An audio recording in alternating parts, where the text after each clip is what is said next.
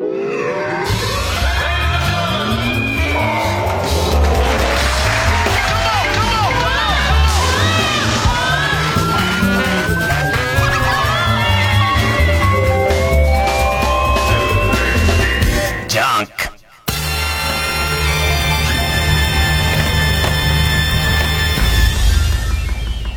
週気づいたこと。まあ、落語の二人会が終わって、まあ一つ越えなきゃならない山みたいの越えて、で、次に来る山、えー、予想される俺の越えなきゃなんない山は、まあもう犬が死ぬね。もう犬が。まあ、深夜放送ののっけからする話かどうかわかりま、もうヨレヨレです。ね、ボロ雑巾みたいになってますから。あの、別に、なんかでももう考え方変わってて、18歳で、えー、耳も遠いし、もう目もほぼ見えてないみたいだし、で、まあ、ヨレヨレで散歩は行くんだけど、なんかこう、えー、っと、ちょっと出来物とかできてさ、顔もぶっさぐら顔してんだけどさ、あの、朝奇跡からスタートだからね。生きてるっていう、もう、お前絶対100%死んでるよねっていう、なんかね、俺が見た、今まで見たどの犬の死体よりも死んでる感じだからさ、ね、ね。あのー、で、も名誉死体。死体ではないんだけれどもっていう状態なのに、こう、触ると触んじゃねえよみたいな。急に、触んじゃねえよ飯なの飯じゃないどっちなのみたいな。散歩行くの行かないのみたいになるから、その時点でちょっと、あのー、いいファンつく感じっていう、ね、ドラの、乗ったっていう感じでスタートするかいいんだけど。んでね、で、一応その、なんで犬の死ぬ話したのかわかんないけどね、犬がもう老衰もいいとこだっていう話をして始まったのかわかりませんけど、で、二人会終わるまでちょっと立っとこうと思った。さすがに稽古になんないからやめてったことが二つあって、一つは、ちょっと新しいゲームに取り掛かるのやめようっていうのと、で、もう一個は、歌舞伎を見に行くのを一旦ちょっと立とうっていうのがあって、で、そうね、一ヶ月間ぐらい、新しいゲームやんなくて、でいて歌舞伎見なかったんだけど、どっちか行こうかな。ゲームゲーム。なんかミートピアっていうスイッチのゲームを始めて、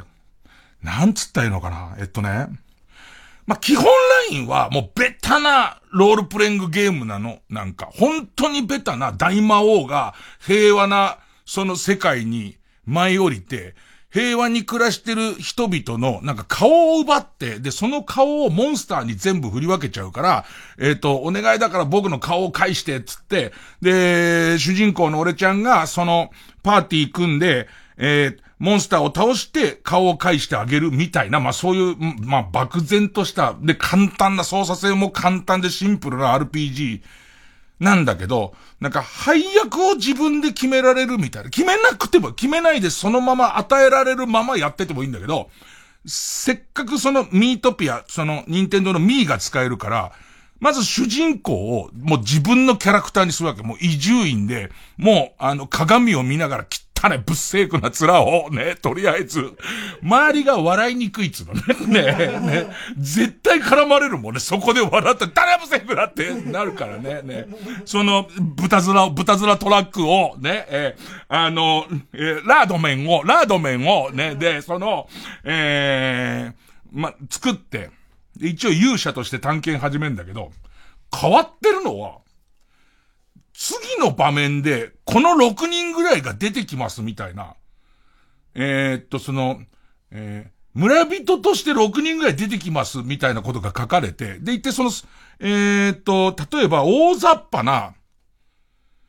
頼りない蝶々とか、えー、っと、それから、えー、っと、がめつい商人とか、なんかそれ漠然、漠然とイチャイチャしてるカップルとか、漠然とした紹介と、まあ、最初のサンプルで振り分けられている、その姿と名前があるんだけど、それを変えなくてもいいし、全部変えていい、みたいな。で、その、なんだっけ、人に笑顔を強要してくる、えー、っと、店員、みたいなで、それを一応じゃあもうアンミカにしようっつって。で、言って、その、アンミカ、なんとなくインスピレーションでアンミカにして、で、言って、ネットでアンミカの写真見ながら、ミーの似顔絵機能で、とにかくちゃんとアンミカ作るっていう。えー、それかあとなんだっけな。ひねくりでなんか後ろ向きなことすごい言ってくるやつみたいな。その、街の人なんだけど、やたら後ろ向きなやつみたいので、つぶやきとか言って、つぶやきし、あいつこんな話してたっけみたいな、そのつぶやきを作ったりとか、それからあと、イチャイチャしてるカップルを、おばたのお兄さんと、えっ、ー、と、山崎アナかなんか作って。で、そうするとそれが後に出てくるみたいな。後にそのキャラクターが出てきますよ、みたいな。そういうゲームなの。だから普通に多分、あのまんま、えー、その、キャラクター変えないでやってると何のことない割とすぐ終わる RPG だし、まあまあ誤解を恐れず言うならばそこまで面白いもんでもないと思うんだけど、割と配役当ててくと面白くて、大魔王を一応円楽にして、でいて、その、まあ、円楽が、この俺たちの平和な街をおかしなことに陥れてるわけ。ね。でいて、えー、まあ、で、パーティーはもう別に好きに組んでいいから、えー、親、誰か来たぞっていう、一人目作りますか？みたいなこと言われて、で、その、サンプルのまま行きますか？みたいなこと言われて、4人パーティー、自分含めて4人パーティー残り3人作ったりしてんだけど、なんか誰と、こう、一緒に行くのが面白いかなっつって。一人目が王選手。王監督じゃないよ。王選手。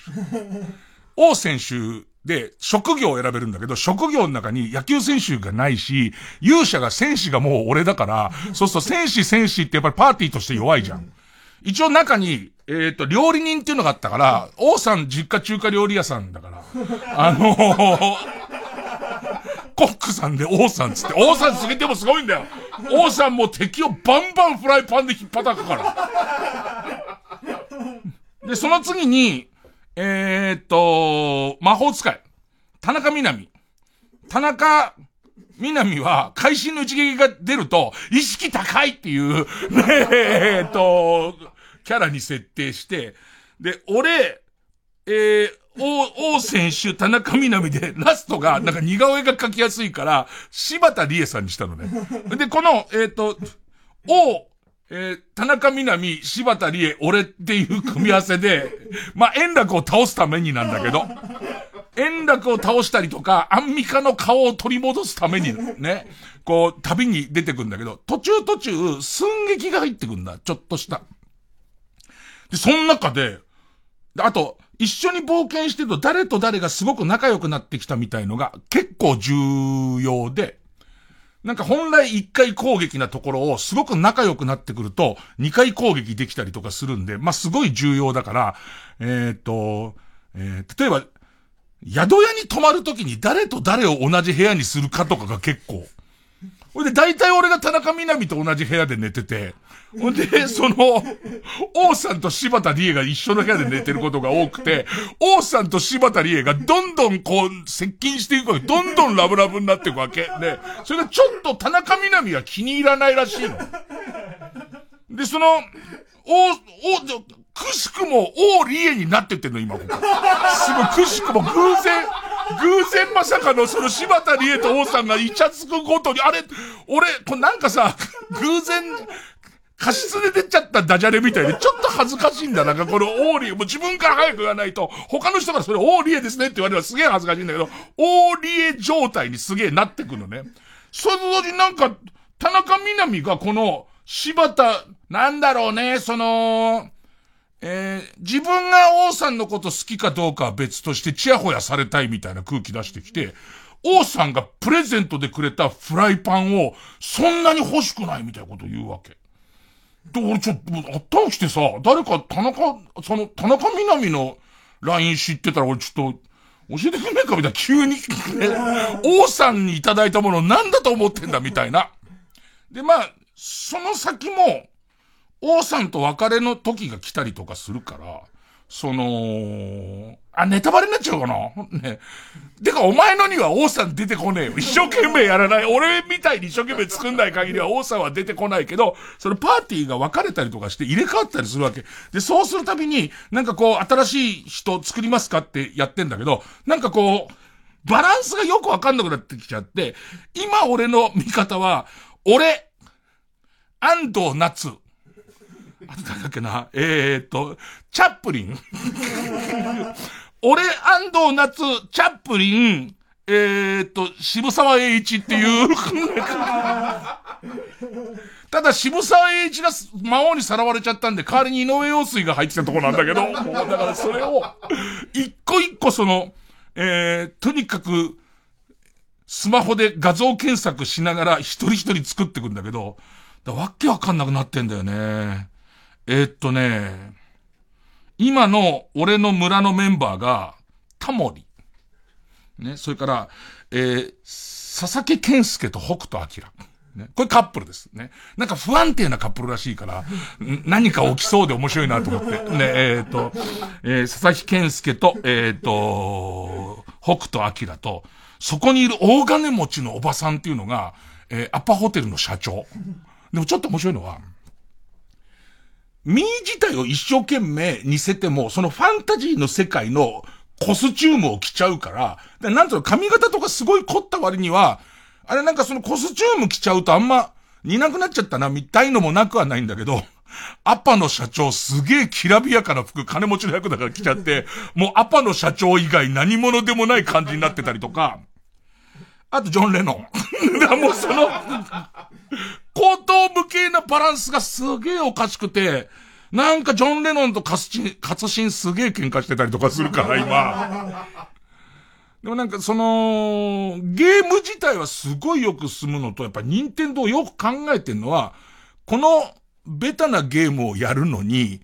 その、実は戦闘とか移動とかをちょこちょこやってても、仕方がないってことがよくわかってるから、早送りの機能とかが割と充実してて、今その、俺のミートピア、ミートピアの、俺も予想もしなかったようなことが起こるんで、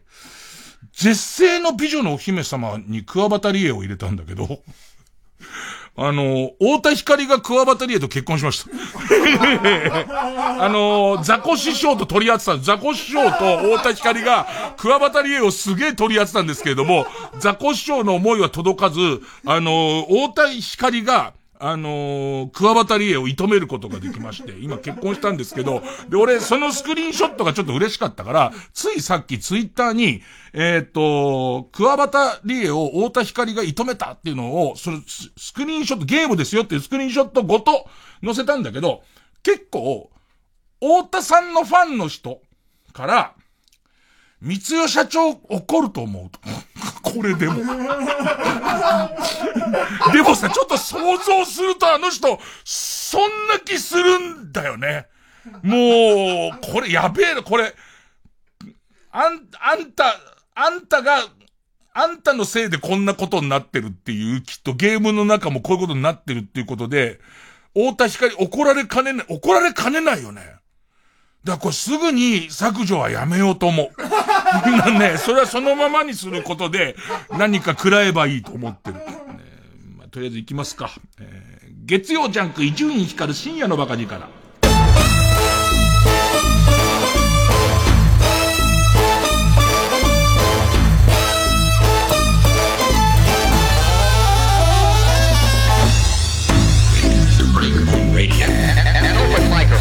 can be dangerous. だからすごい時間かかるゲームになっちゃってさ、別に誰に見せるわけでもないんだけど、似顔絵とか嫌いじゃないから、一生懸命作っちゃうんだよね。次の場面、いっぺんに8人出ますよみたいなとこもあって、そうすると、8人全部揃えるまで、その次のところに行けないから。で、知らなかったんだけど、途中から乗り物として相場、馬が登場するのね。馬だけは別に似顔絵でも何でもなく馬登場して馬になんか名前つけますかみたいになって。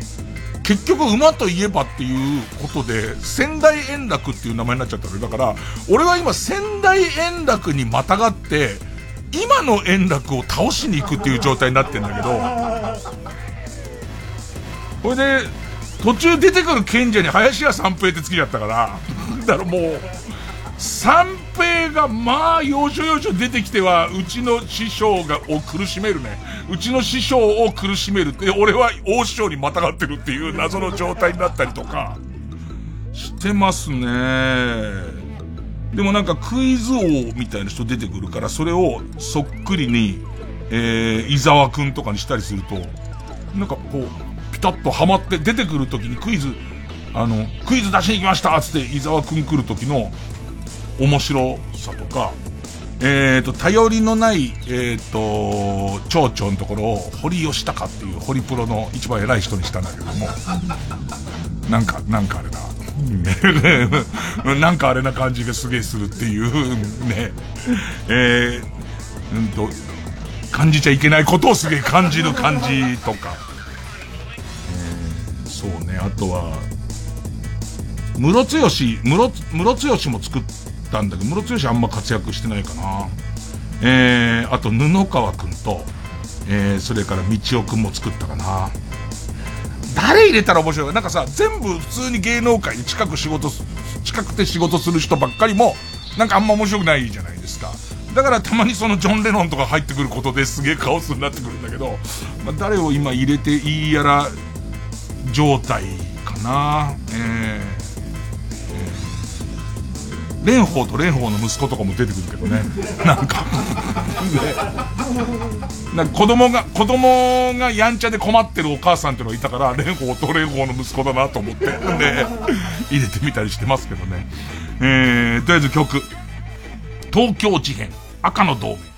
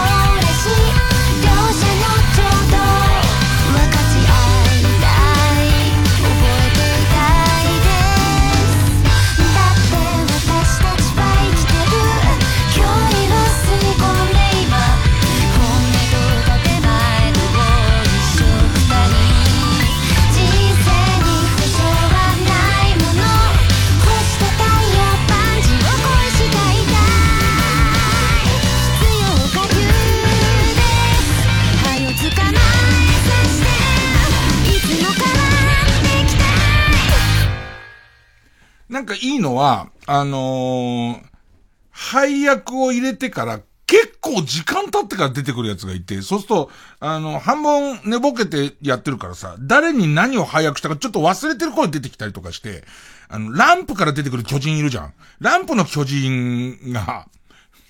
配役決めてしばらく経ってから出てきたもんだから、俺つけたの誰だとか忘れてて、ランプの巨人として大林素子が出てきた時、ちょっとすげえ嬉しかった、俺の中で。半寝ぼけでやるのが一番いいよね。あと人と交換するの面白いと思うんだよ。なんか人のつけたやつと、交換したりとか、特解雇してやったりとかすると、こういう感じのやつ来るんだとか。あとたまにいるじゃん、あのさ、ミーの似顔絵作るすごい天才的な人とかいるじゃん。あの、ミーネットに繋ぐと、こう見れたりとかすると、うわ、めちゃめちゃうまいな、みたい人いるじゃん。ああいう人いたらもう、なんか自由自在にいろんな人入れられそうでいいななんかね、その、バランスの悪い配役にすげえしたくて、今結構宿泊してるんですけど、また、また、動きがあったら、ツイッター載せたりしますよ。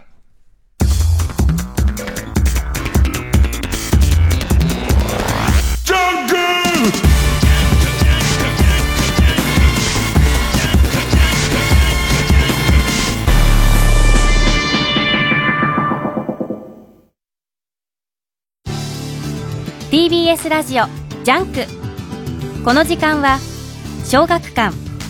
中外製薬マルハニチロ伊藤園ホテルズネットフリックス他各社の提供でお送りします。動かせ心を動かせ運命を動かせ星を。これは信念に命を懸けた者たちの物語。漫画大賞2021第2位受賞。地地球の運動についてコミックス発売中。小学館。監督だいぶ凝ってますね。そうなんだよ鉄板みたい。監督ってのはしんどい。んだよ中外製薬って名前が硬いですもんね。関係ねえわ。あ脚本と演出は大して凝ってないのに肩は凝るんですね。黙ってもんでろ。脚本と演出をもっと凝った方がいいんじゃないですか。黙ってもんでろ。佐藤健です突然ですがこのクリスピーサンドの美しい楕円形どっから食べる？どんくらいいく？僕はやっぱり好きにかじっちゃえ。ハーゲンダッツ。クリスピーサンド。香り広がるミルクコーヒー。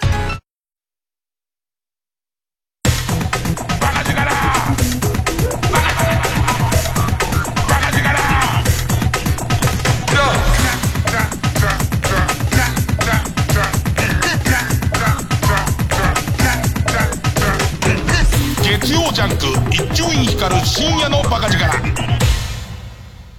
で、歌舞伎。で、まあ、歌舞伎を立ってたには理由があって、で、その、この6月のプログラムがすごくて、めちゃめちゃ行きたいやつ揃いだったから、この6月のプログラム行っちゃうと、もうな、多分、自分の、まあ、古典、同じ古典だからね、その、の落語やる気なくなっちゃうんじゃないかと思って、自分の回終わったらその6月の歌舞伎見に行こうって決めてたんだけど、ね、で、例の、例の、この番組では一度触れてる、えー、ごひいき勧進帳っていう、芋洗い勧進帳とも言う、えー、やつ。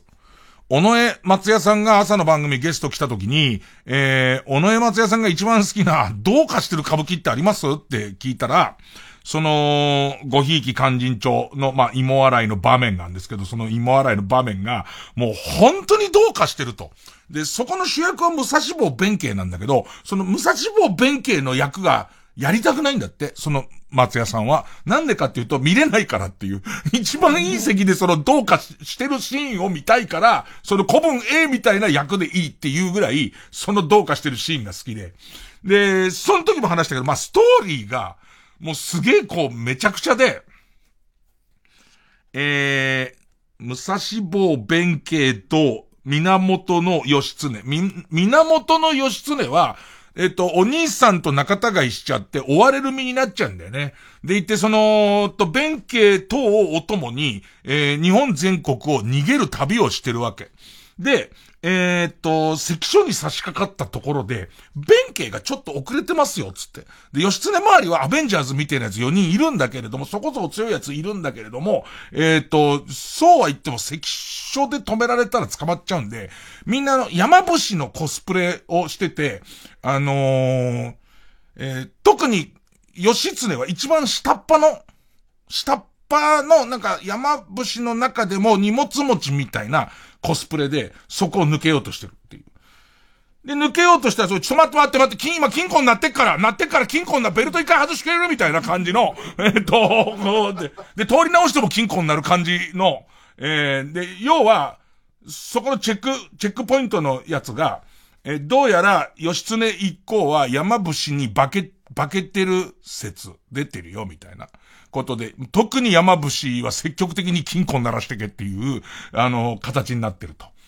で、えっ、ー、と、怪しいなこの野郎ってなってるところになってて結構絶対絶命のところに、その、武蔵坊弁慶遅れてくるわけ。で、まずすごかったのは、武蔵坊弁慶が、あの、中村士官さん、ね。元の橋之助さんえー、中村士官さんなんだけど、でかい。あのね、すごいのが、歩き方とか、着てる服とかで、でかく見えんだよね。動きとかで、3メートルぐらいに見える。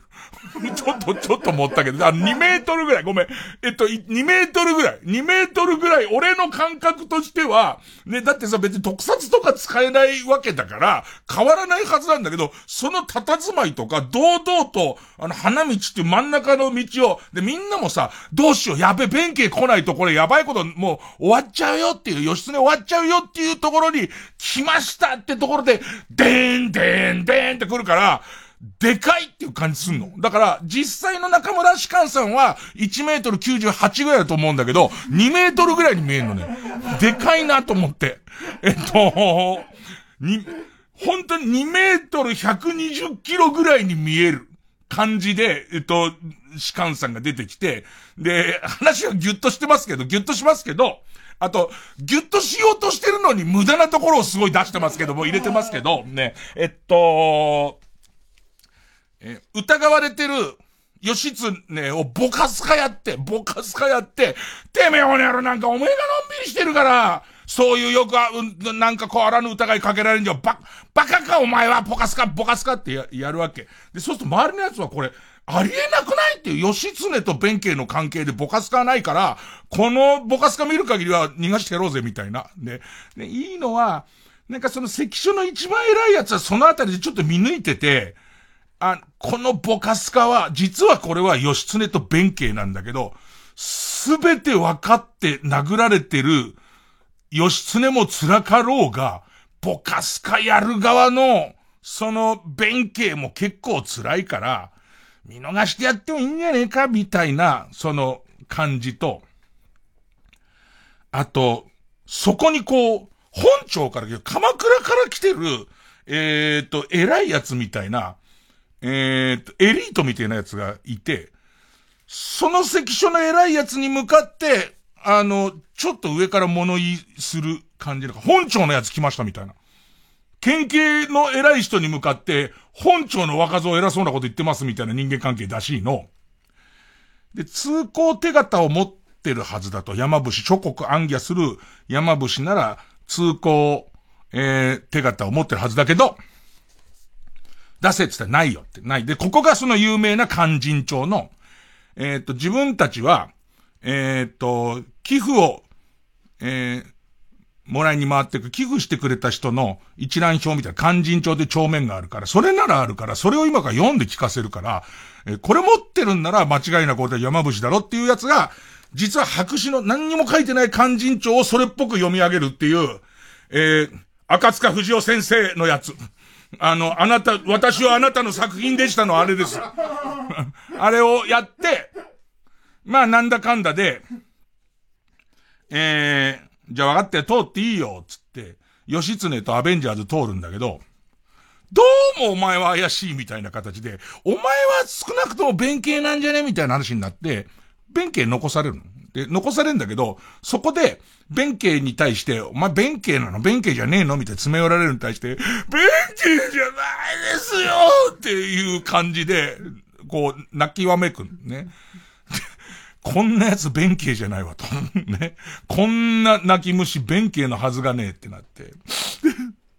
さっき行っちゃった人たちってもう結構先まで行っちゃいましたかね？みたいなこと言って、まあだいたい4キロぐらい先まで行っちゃったんじゃないの？じゃあ、じゃあ、もうじゃあ知り合わつってなって。で、しばらくその、えー、舐められっぱなしで続くんだけど、さっき行っちゃった人どこまで行きましたかね？つって、もう、15キロぐらい行っちゃったかね？つったら、じゃあ今だなって急に表現して、こっからが例の、どうかしてる、えー、芋洗い勧進帳の芋洗いの部分なんだけど、大勢襲いかかってくる、まあ、その場にいる20人ぐらいの手下がこう襲いかかってくる結局弁、俺は弁慶だって言うから襲いかかってくるんだけど、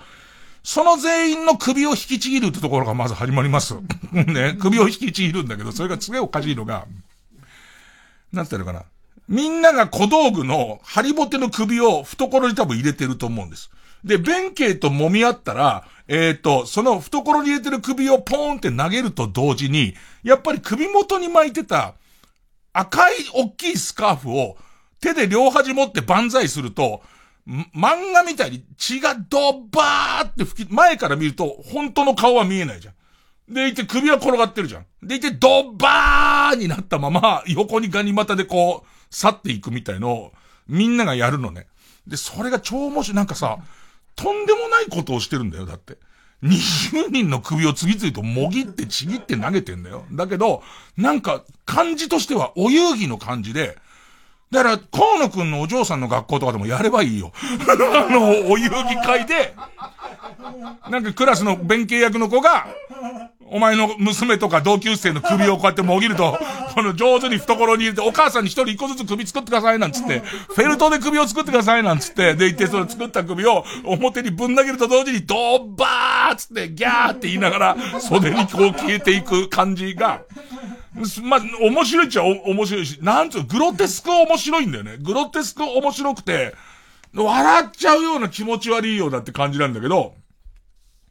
で、そのラストに、こう、でっかい水亀の中に、その生首を全部入れて、で、観客に向けて、これがずっと意味がわかんなかったんだけど、前にストーリーだけ聞いた時も意味がわかんなかったんだけど、もう全員死んじゃってるじゃん。全員首をもがれちゃってるじゃん。首をもがれちゃってるから、その、今から、えー、芋洗いをご覧に入れます。って誰にご覧に入れんだよみたいな話なんだけど、っ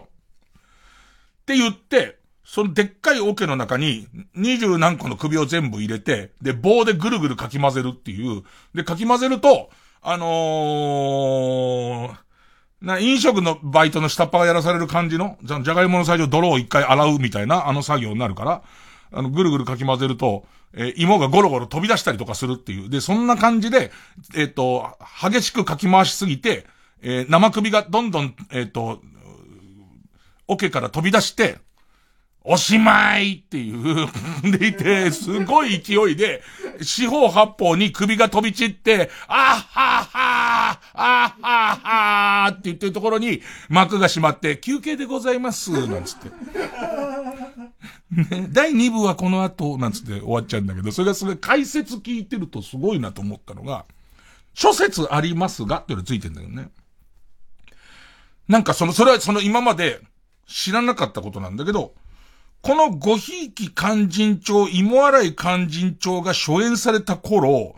江戸だか日本だかですげえ伝染病がすごい流行ってて、でいて、その伝染病が、えー、芋って言われている伝染病だった説が強いと。ね。でいて、その芋洗いっていうことは、その、えっ、ー、と、芋の、まあ、金っていう考え方があるかどうかわかんないけど、この江戸の町から、えー、芋をすべて洗い流すという儀式として、縁起物として、芋洗いっていう、芋洗いをするっていうことは、この伝染病を、えー、駆逐したいっていうことらしいの。で、それと最後のオチを、その、えー、と、本来だったら弁慶は、その、えー、八方破りの活躍をして、えー、襲いかかってきた20人の敵を全員首ぶっちぎって殺しましたよっていうのに、最後のオチとして、で、それを使って、その芋洗い、縁起物の芋洗いをやりますっていうことで、割とこう、今のご時世とちょっと合ってる、みたいな、その、どうかしてる終わり方なの。それで、えっ、ー、と、続きまして、第2幕はあって10分休み挟んで、夕顔だなっていう、仲のいい老夫婦が、盆踊りをする若者を、えっ、ー、と、夕涼みをしながら見て、見てて、自分たちもああいう若い頃があったねっていうことを思い出すっていうしっとりとした舞踊なのね。何この落差っていう。ついさっきまで二十何人の首もぎって投げてたんだよ。もぎって投げてたら、老夫婦が出てきて、で、その、その、自分たちがどれだけいい年の取り方をしたかみたいな、それでまた俺もさ、解説でしかわかんないから、それ何を表してるかわかんないんだけどさ、行水が終わって、自分が行水して、夕涼みしてて、おばあさんが行水してて出てきて、で、遠くから盆踊りの音が聞こえてきて、おじいさんと手に手を取り合いながら、そういえば、先に好きになったのはどっちでしたかね？みたいなことを言いながら、ちょっとずつ踊っていくんだけど、若さを取り戻して、えー、その、うんと、どんどん踊りに熱が入ってくるってで、ここの、えー、うまさみたいのは、えー、っと、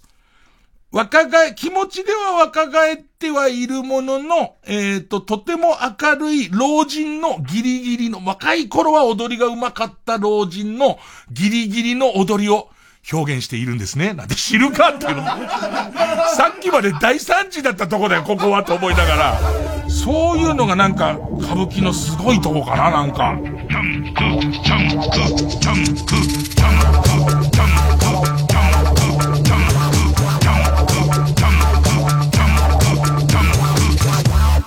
ク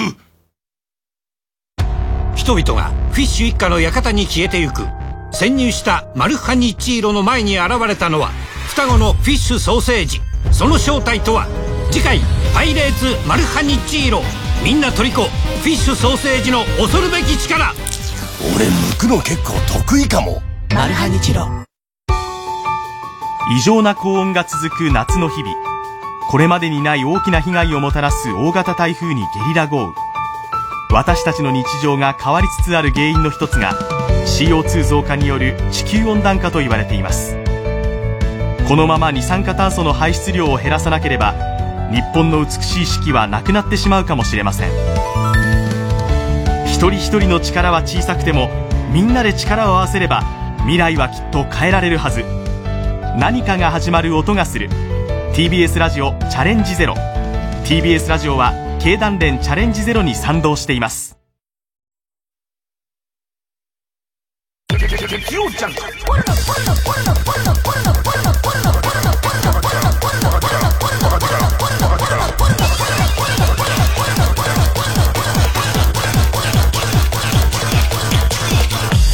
深夜のバカ力。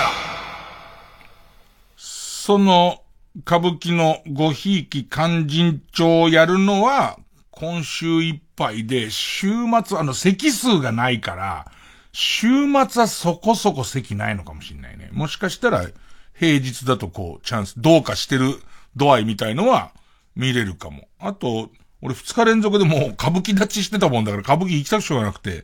二日連続で次の日は今度第三部の、うん。まあ、言った京人形。ごめんなさい。うん。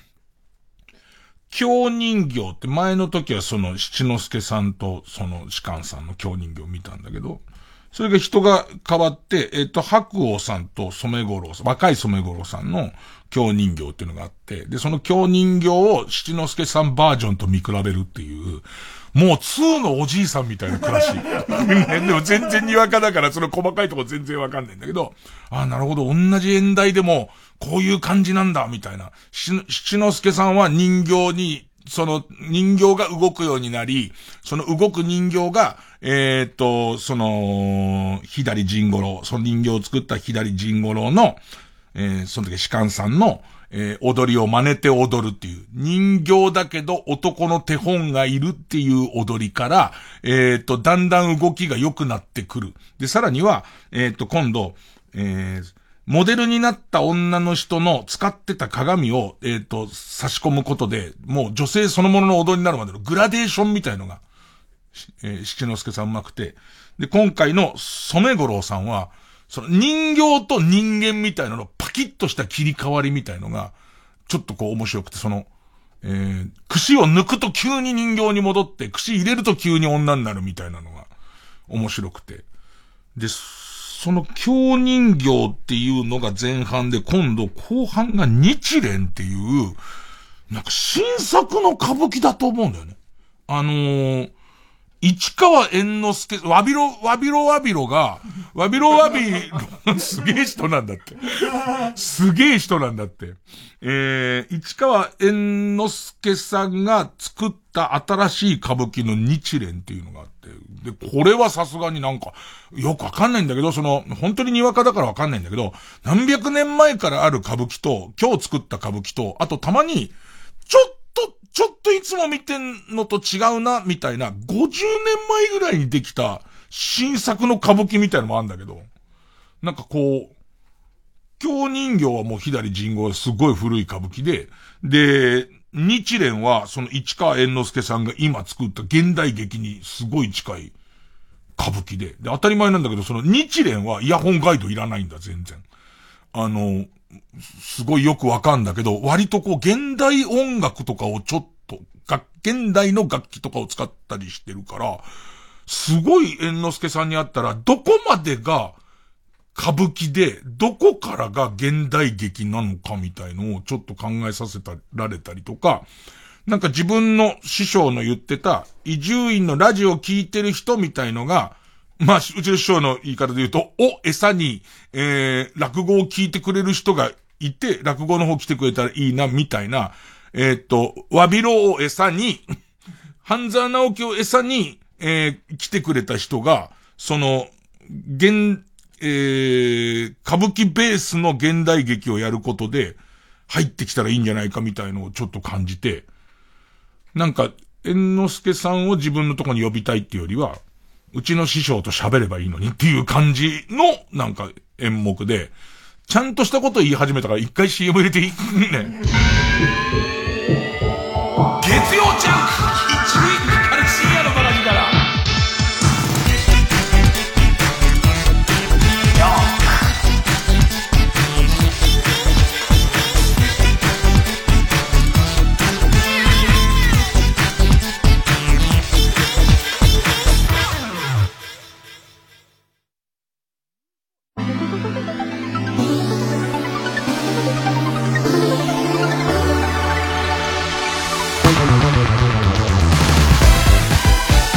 ここでアンジュルムの「はっきりしようぜ」をお聴きください。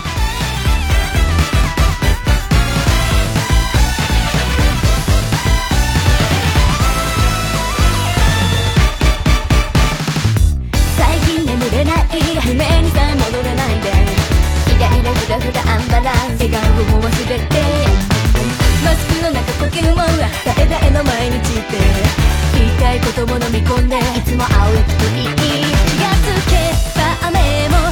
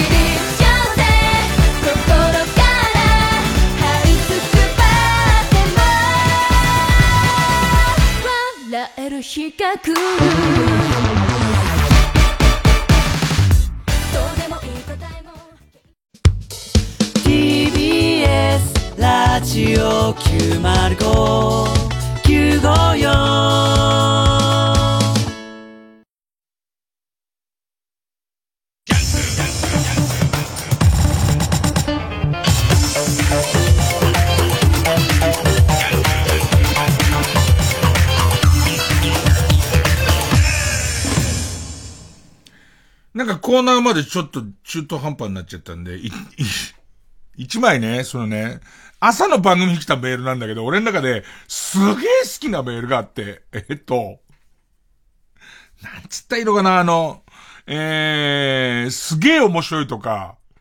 すげえ腹が立つとか、すげえ感動するとかじゃなくて、もうなんだろう、久々にこのメール持ち帰りたくなる、こう、俺の中で好きさっていうやつで、別に深夜に4本でもないんだけど、まず今週のそのメッセージテーマってすげえ緩くて、雨の日の思い出っていう、もう何でもいいやっていう、すごい凝ったもの一切いらないってね。雨の日の思い出何ですかっていうのをもらってそこに来たやつなんだけど、ちょっと読んでいい？えっと、えー、っと、埼玉県の41歳の女性の方から来まして。え、伊集院さん、アシスタントさん、おはようございます。社会人になりたての頃、工場に勤めていました。夏前の大雨の日、エレベーターを待ちながら窓の外を見ていると、誰もいない敷地の中を大きな蛇が一匹、水、水たまりの中を泳ぐように移動していくのが見えました。びっくりして見ていると、向かいの建物からも同じくらい大きな蛇が同じように泳ぐようにやってきました。大きな蛇と蛇は1メートルくらいの間合いを取ってすれ違い、それぞれ雨の中に消えていきました。その様子を日本昔話のワンシーンに居合わせたような気持ちで見ていると、いつの間にか後ろに立っていた上司が、主だよ、と教えてくれました。それだけのことですが、今でも時々大雨が降ると俯瞰で見ていた主と主とのすれ違いの儀式のことをぼんやりと思い出します。何これ？この何これ感がすげえ好きで、もうさ、これってさ、書けないじゃん。どうやっても。どうやっても俺、多分どうやっても書けないと思うの。あの、これを量産できるようになったら、むしろ病気だと思う。もうその、普通に創作で、えじゃあ、えー、来週からヘビコーナーつって、ね、で、さあ、えー、ということで今日のヘビですけども、なんつって、これを、このクオリティのヘビ、雨でもいいよ。あの、雨コーナーでもヘビコーナーでも、これ書けるようになったら終わりだと思う。逆にね、なんかこれの読んだ時の、絵も言われぬ。なんだろう？何なんだろう？今もしこれが何か響いてくれているラジオリスナーがいるとしたら、これは何だろう？だってさ、なんかすごい浮かばない？すごいその広い敷地の中の向こうの方の結構な大雨だから水溜まり始めてるところ、あの S 字の感じでしょ？あの S 字の感じで、その突き当たりから蛇来るわけでしょ？うわって思うよね。うわ、蛇、蛇じゃんって。いるんだって思う。この人埼玉の人だし、普通に、こう、工場の敷地内に、あんな大きい蛇いるんだってぼんやり見てるわけじゃんか。で、エレベーター来ないなと思いながら、もう蛇目線じゃん。したらさ、手前の方からも、体格からも同じ大きさのやつが来て、ええーって思うじゃん。で、多分なんかぶつかるのかな？とか、あとそれお互い、なんかこう、絡んだりすんのかな？と思いながら、両方別に何の意識もなく完全にすれ違いって、が、すれ違って、お互いの来た方に行くみたいな。ほいで、後ろから、主だよ。って言われる。うわーっていう。で、多分エレベーター来て乗るんだろうね。なんだろうね。これって俺だったら足しちゃうもん。何か、何か足しちゃったりとか、何か引いちゃったりとか、何かうまいこと言おうとしたりとか、何か比喩をしたりするじゃん。しない感じの潔さに、なんか気持ちよくなっちゃって、持ってきた。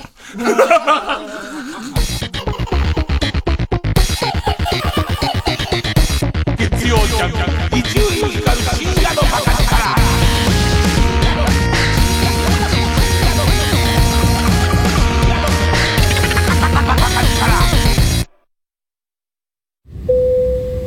客様の中に温泉好きな方いらっしゃいませんか？え？はいお伝えしたいメロディーがございます有名温泉地に49カ所お得に通える温泉宿ならいい湯加減旅加減伊藤園ホテルズネットフリックス公認、全裸監督2でございます。大変な時代です。世界中が混乱の渦にあります。世界の秩序は大きく変わるのです。不安な方も多いでしょう。苦しんでいる方もいらっしゃるかもしれません。しかし、こんな時だからこそ、今、私立ち上がります。立ち上がるのです。この私が、身も心も、ボディもハートも元気にしてみせます。ご唱和ください。ジーニアスジーニアスもう一度、ジーニアス全裸監督2、6月24日、独占配信スタート。TBS ラジオジャンクこの時間は小学館中外製薬マルハニチロ伊藤園ホテルズネットフリックス他各社の提供でお送りしました。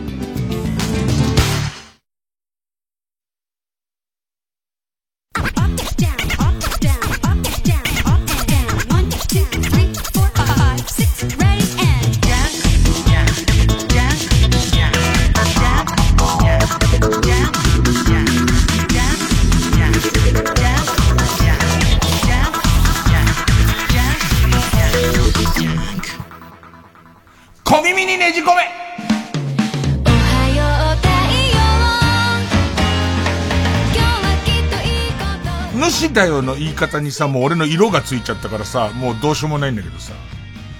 主だよって言ってる人、俳優誰？まあ、無難なとこだと岸辺一徳なのね。無難なとこは岸辺一徳、一徳、一徳橋爪功あたりなんだけど、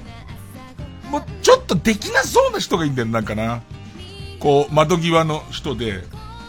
あの、スリーアミーゴスのさ、斎藤、すだれハゲの、なんか斎藤さんみたいな人が、主だよ、つって。ね。主だよって言って言っちゃう感じ。いろんな、そのさ、なんかいいのはさ、いろんな蛇とさ、いろんなその、えっ、ー、と、工場とさ、いろんな自分とさ、いろんな上司といるのとかが、すげえ良くて。まあわかりませんけど、伝わらないことも多いと思います。聞いてて、何、今のメールの何が面白いのっていう人もいると思いますけど、自分はもうすごい好き。だって持ってきちゃったんだから。この人急にバカ力のカードも届くから。ね、普通の昼間のラジオの人なのに。さあ行きます。えー、小耳にねじ込めはもう報道、報道ですよ。ジャンルとしてはね。ジャンルとしては報道で。いや、それこそむしろ、TBS の報道部の情報網では拾いきれないような、えー、情報を皆さんからいただいています。えー、そうですね。えー、ペンネームほのかに香る湯の煙、湯の香り。トヨタ自動車が電気自動車の新しい取り組みを ETNGA、E-TNGA と名付けています。これを Yahoo で検索にかけると、もしかしては、電ガではありませんか？と出てきます。これは私だけなのかと周りにも確認したくて、えー、したくても、日頃の検索している内容から、ヤフーが独自判断をしているかもしれないので、誰にも聞けずにいますということなんですが、E-TNGA なんですけども、えー、私のどのパソコンでも出ませんね。普通に、普通にトヨタが。普通にトヨタが行きますので、えー、あなたのやつです。おそらくこれはあなたのやつだということですね。えー、それからですね、ソフビのヴィーナス大脱走。AI で架空の人間の画像を作り、それをダウンロードできるサービス。結構今あって、誰でもないモデルさんみたいなやつを作ってくれる写真で。あの、まあ、写真とをほぼ変わらないクオリティの CG で作ってくれる。はい。ここで作られた画像を、あたかも実際に存在する人のように使うこと等を禁止という規約。ちょっとわかりにくいんですけども。これはあくまで架空のものですよっていう使い方をしてくださいと。えー、規約に反し使用していたサイトが90以上あったという報告。ね、で、えっと、お客様の感想みたいとこに、いわゆる、捏造のものをつけて、このお客様です、みたいなケースとか、えー、そういうケースなのかなと思ってよく見てみると、塾のホームページの講師陣や、え、会社の、会社のホームページの当社の税理士などに、え、え、実在しないスタッフとして使用されているケースがかなりある。なんかすごい気持ち悪くない？なんか、急に俺気持ち悪くなったんだけど。なんかその、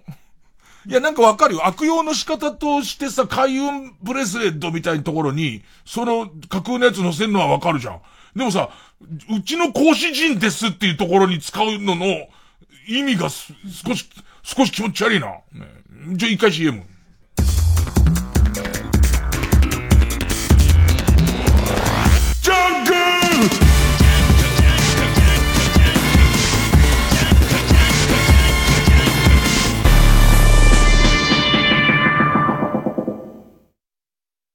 毎週水曜深夜24時からは24時の箱。6月は我々花子が担当します。気は優しくて力持ち、岡部。風呂狩り、音ボケメガネ、菊田。IQ200 の天才小学生、秋山。3人で花子です。こんな勝手なイメージを払拭するためにラジオ頑張ります。やるっきゃないハライチの岩井ゆきです。澤部優です。毎週木曜深夜0時からはハライチのターンをお送りしております。ハライチのターン元気いっぱいですね。ハライチのターン。渋いですね。ハライチのにゃー。猫になっちゃった！どうもエレコミックやついです。エレコミック今立ちです。片桐仁です。毎週土曜深夜1時から放送中。エレカタの決日。片桐さん一言で言うとどんな番組でしょう？いやいや。いやいや。チパチパじゃん一言で。いやちょっと何やってんすか？何やって気持ち悪い？だから説明になってないんですよ。なるほど。結構攻めてる番組ってことですね。わかるの？Audio Movie. 噂が飛び交う限界集落。記者は猟奇殺人の源流を追う。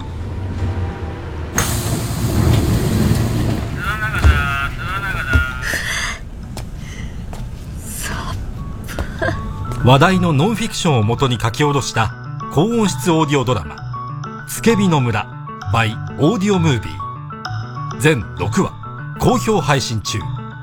詳しくはオーディオムービーで検索この物語は事実をもとにしたフィクションです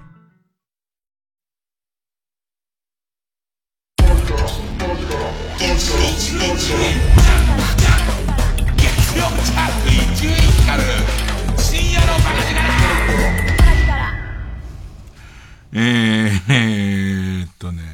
ペンネームポンチャイさん。チリのスタートアップ企業ノッコがすべて植物で作られた牛乳を開発。うん。アメリカのオーガニックスーパーで販売を始めて話題となっています。えー、植物性の牛乳は、酪農から発生する CO2 制御のため、えー、各社から発売されていて、アーモンドミルクやオーツ麦、豆乳などが試されてきたものの、やはり味が違うため、牛乳に戻ってしまうケースが多いのが難点。そんな中、ノッコの、まあ、牛乳は、相当味が牛乳に近く美味しくて飲み続けられる味で牛乳に戻る人がぐっと減っている。で、この先。この作り方。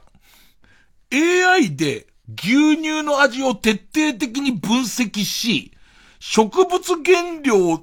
で置き換えるレシピを作る。わかる？なんかこの植物原料のこれとこれを組み合わせるとこの感じになりますっていうのを、そのコンピューターに計算させて、要するに同じグラフを作るってことだよね。その五角形みたいな、あの生っちょろいもんじゃなくて、すっごいそのレベルのもん中で、このカーブの液体になるじゃんっていうやつを、その合成して作るっていう、すげえなと思って。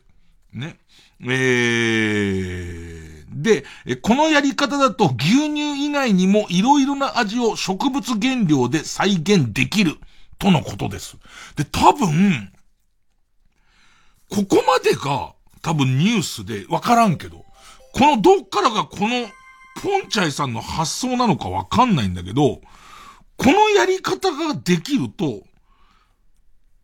ベニテングダケとかフグの出汁とかを、安全に飲めると、要するにその毒成分じゃ、味の分析だけをして、この味になるにはどの植物、えーと、原料を使うと全く同じ味になるのかができるから、えー、できるんじゃないかっていうのが、この人の考察なのか、えっ、ー、と、ニュースなのかわかんないんだけど、どうもこの人の考察っぽいのは、女性のエキス的なわかんないけど、誰々の味みたいなこととかが、できるんじゃないかと。AV 女優の誰々さんの味みたいなことも分析しちゃえばね、分析して、それを、その無害な植物っていう、これどことどこがこのポンチャイさんの考察なのかわかんないんだけど、その、多分真面目なニュースだと思うんだね。AI で味の分析をして、その他のもので置き換えていって、近いもんができるよっていうところまでは、なんかその先がすげえなと思って。えー、ペンネームヘチョノスケさんほか。東工大、東京工業大学かなで、紙飛行機の大会が行われた。で、まあなんかその紙飛行機が一応決まりがあって、使用できるのは剣都市と糊と重りだけ。で、重りはクリップ20個以内。で、え、飛行距離を、えー、と飛行時間を計測し、総合ポイントで競う。だから、例えば設計とかその空気の抵抗とか、そうい、う能力が高いと、そういうものが設計できる能力を競ってると思うんですけど、優勝したのは髪を丸めて投げた人でした。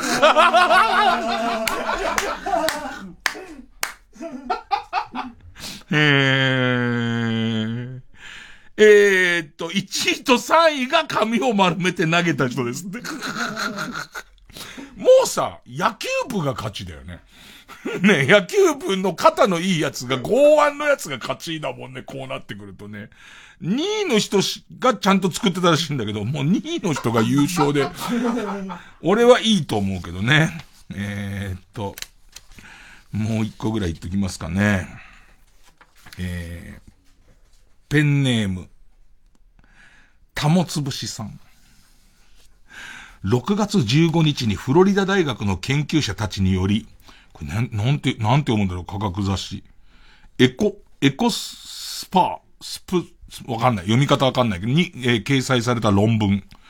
人間用の抗うつ剤 SSRI が川に流れ込んで、ザリガニの性格を変えていた。すごいね。SSRI によってザリガニは大胆になり、餌に対して貪欲になりましたが、この変化は必ずしもザリガニにとってプラスではなく、警戒心を忘れた大胆な行動は捕食者に対して脆弱になり、隙ができたってことね。興奮しちゃってるから。ザリガニ自身の身の危険を増やし、結果的に種の衰退につながる恐れがあるとのこと。そしてザリガニを捕食した動物にもこの影響が出る可能性があるかもしれないと目下研究中。ザリガニを食べたカニ、カニを食べた大型の魚、大型の魚を釣り上げた人間と考えると、ちょっとゾクゾクします。へえ。なんか、そういうこテンション上がっちゃってんだ。ザリガニテンション上がっちゃって、テンション上がりすぎてうかつに食べられちゃって、多分食べた鳥とかも、テンション今上がってる状態なんだ。やっぱ怖えな、ちょっとな。相当、怖いやつも入ってくるな。ごめん、怖いやつで終わるわけいかないんで、最後もう一個だけいいですか？申し訳ない。えーっとですね。ペンネーム5年前の台風さんほか。ぎっくり腰になった男性が、えー、アナルプラグ、名称、悪魔の種、L サイズをアナルに挿入したところ、腰痛が消えたという報告が これはでも、ちょっと、その学術論文とかじゃないんですよ。ツイッターのアカウントで報告してる一人がいるだけなんです、これは。よく見っけたな、それも。えー、っと、その、ぎっくり腰になってものすごく腰が痛い時に、えー、アナルプラグ、名称、悪魔の種、L サイズを挿入したところ、腰痛が消えて。ただ、これはもしかしたら痛み止めの薬が効いたせいかと思い、えー、半日かけて痛み止めを抜き、要は一日何回か飲まなきゃいけないやつを一回止めて、痛み止めが効かない状態にした上で、再度アナルに悪魔の種 L を挿入したところ、やはり痛みが消えたと。えー、そもそもなぜぎっくり腰の痛みに苦しんでいる最中にアナルプラグを挿入したのかというと、このこともちゃんと報告してるんです。ね。以前ぎっくり腰になった時に、ね、すごく痛かったと。で、こんな時におもちゃを入れたら、さらに自分を追い込むことができたのでは、と考え、次、ぎっくり腰になった時には、必ず入れようと考えていたんだそうです。もう、いろいろ引っかかっちゃってんだよ。いろいろ引っかかっちゃってんだよ。これでももう、この悪魔の見えるはどうやら相当でかいもんらしいんですけど、もうすでにそれは引っかからなくなってると思うんですけど、俺たちにはいろいろ引っかかっちゃってんだよ、これが。ねえー、ということで、えー、小耳に挟んだニュースこちら送ってください。曲は、寺島由布、仮縫いのドレス。髪の巻き方はそよ風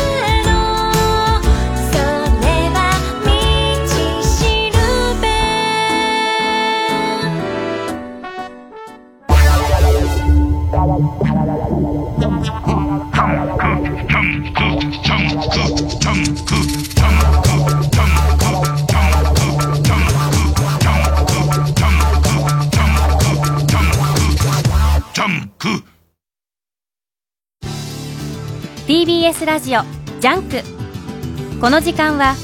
小学館中外製薬マルハニチロ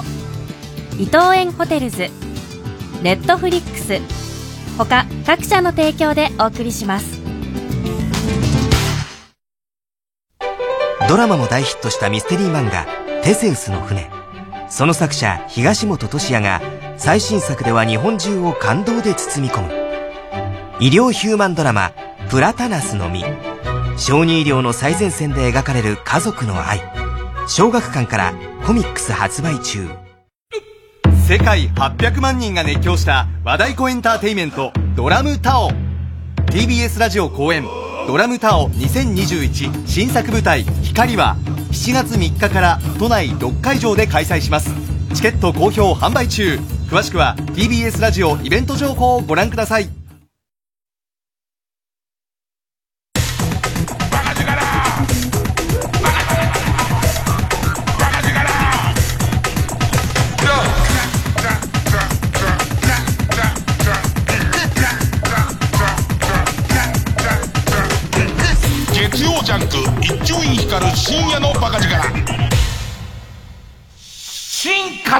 体合戦会でもさこの人がさ恥を忍んで報告してくれたおかげでもしかしたらなんか新しいことが始まるかもしれないの。俺めちゃめちゃ腰痛苦しいんだからまあ今も梅雨とかなると結構腰痛来るけどそれこそ椎間板ヘルニアの時の腰痛とかたまんないからなんかその入れ、アナルに入れてどこを刺激する、なんだこれ、より快快感が勝つってこと？じゃなくてなんかその、肛門にこう指、前立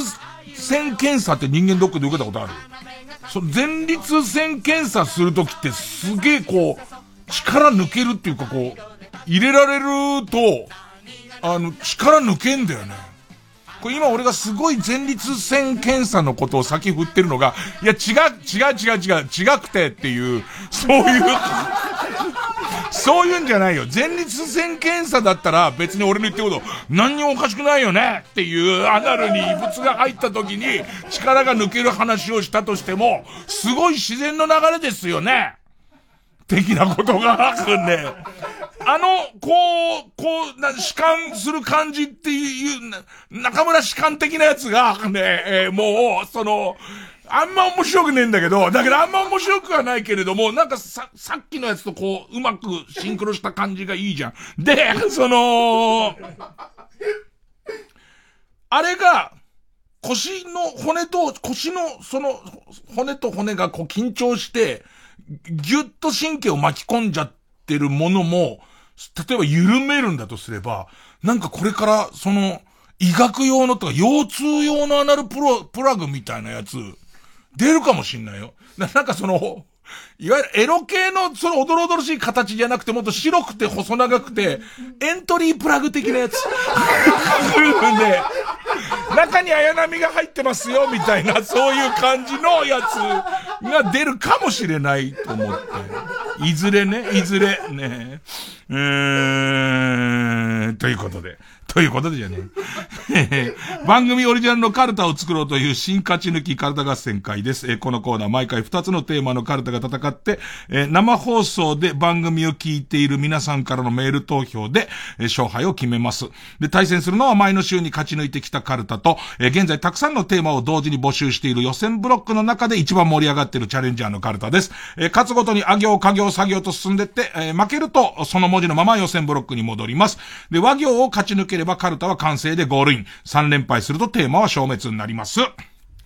さあ、えー、今週の対戦カードは現在勝ち抜き中。TBS の早時でやっているぐでたま占いコーナーで、サソリ座が12位の時に書かれている言葉がテーマの、今日のぐでたま占い、サソリ座12位カルタ。今週も野行まで来てます。やゆよの3文字で戦うという、まあ、ある意味第一の関門です。え、対する予選ブロックから登場のカルタは、ミスター・ビーンが巻き起こしそうな騒動や失敗がテーマの超面白ミスター・ビーンカルタ。結構このカルタ2連敗まで行く気がするんだ。行ってて、地獄の淵で戻ってくんだよね。すでにカオス状態なのは、唯一ミスター・ビーンを見ていたスタッフがもういないので、全員手探り。えー、今週は他行のカルタになります。それじゃ対戦いきます。えー、まずはこちらから。今日のぐでたま占い、サソリ座12カルタ。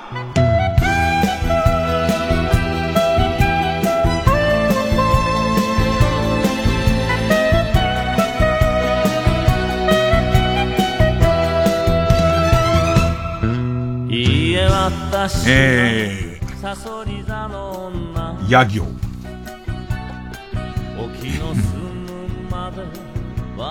ラジオネームニトロ。や、矢口まりに、ここに隠れてと言われて入ったのが、ファラリスのお牛で、どれぐらい通じる言葉なのか、ファラリスのお牛は、そのでっかい、鉄でできた中が空っぽの、牛、牛の形、牛の置物の形をした拷問具です。で、中に、人を入れて、下から火で炙ると、ちょうどその、牛の鳴き声の出る笛をがっちり口にかまされてるんで、もーって、泣きながら死ぬってやつです。えー、ファラリスのお牛で、蒸し焼きになっちゃうかも。ねえー、アドバイスは、慌てていても確認確認っていう。案内されるままにクローゼット入る感覚で、ファラリスのお牛だからそのファラリスのお牛ってさ、その、何、リスナーが書いてきてパーソナリティが普通に読むっていう感じの言葉で、大沢優里さんのところに、ファラリスのお牛がって書いても、優里さんも、はぁって言うと思いますよ。えー、ペンネーム、釧路ダンディ。いや、ヤズヤのニンニク卵黄を食べたものの、エクスカリバーで心臓を貫かれていては、元気になれるかはわからない。えー、ペンネームボス10番、や、山田正人が語る、寺田心物語を聞くが、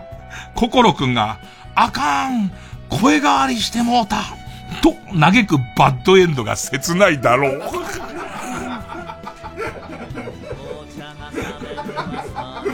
アドバイスは、続編に期待して待とうって書いてあるけど。えー、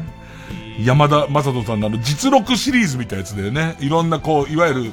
えー、平成令和の偉人の、あのー、立世、立身出世物語みたいのをやるやつだよね。あかん声変わりしてもうたうん。ペンネームキャンディーウォーホール。いや、焼肉のタレさえぶっかければどんなものだって食えるっしょと言って、そこいら中の雑草やら、ティッシュペーパーやらを次々食していくファッションモデル。通称、肉のタレかけみが。肉のタレかけみが、もう誰のがで頭タレだけどね。えー、肉のタレかけみが、お前の手料理だけ、なぜか一切手をつけてくれない予感だって。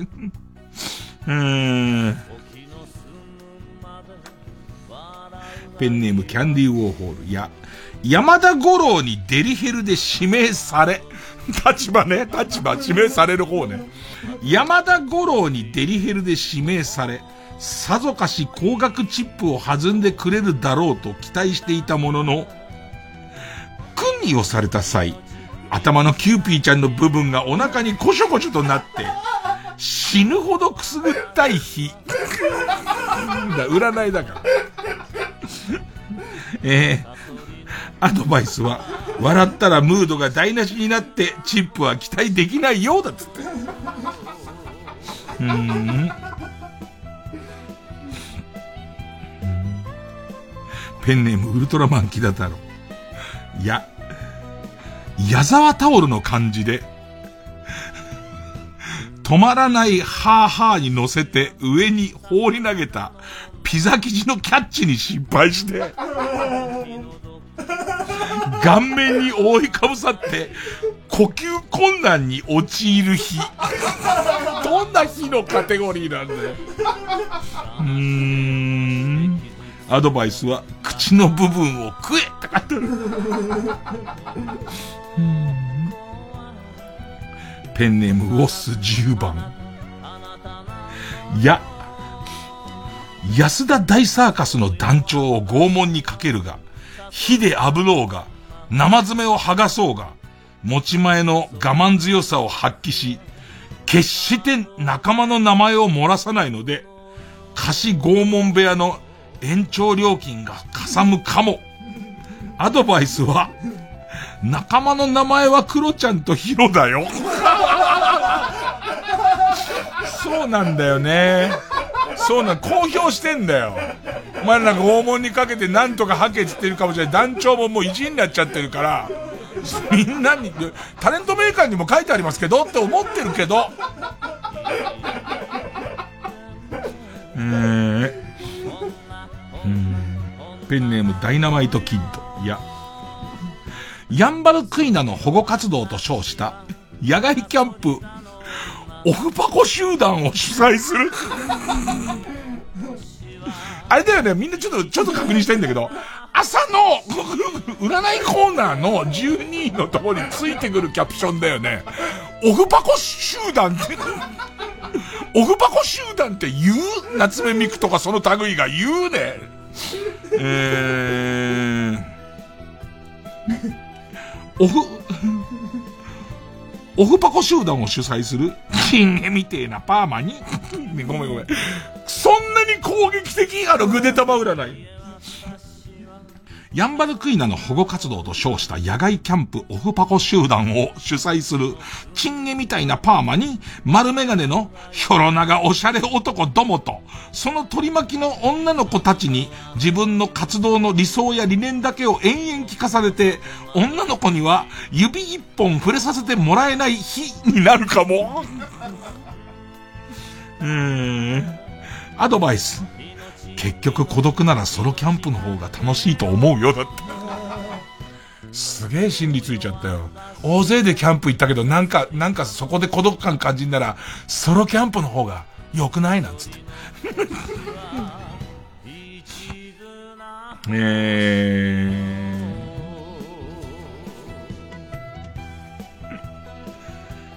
ー、ペンネームキャンディーウォーホール絶好調。入ったな、なんかキャンディーウォーホールさんは。いや、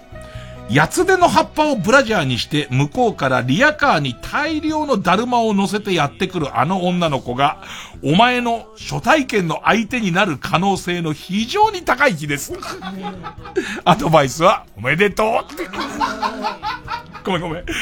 八つ手の葉っぱを、もう胸に貼ってんだよね、プランにして。リアカーに大量のだるまを積んだやつが、向こうから一直線にガタゴトガタゴトガタゴトガタゴトって来て、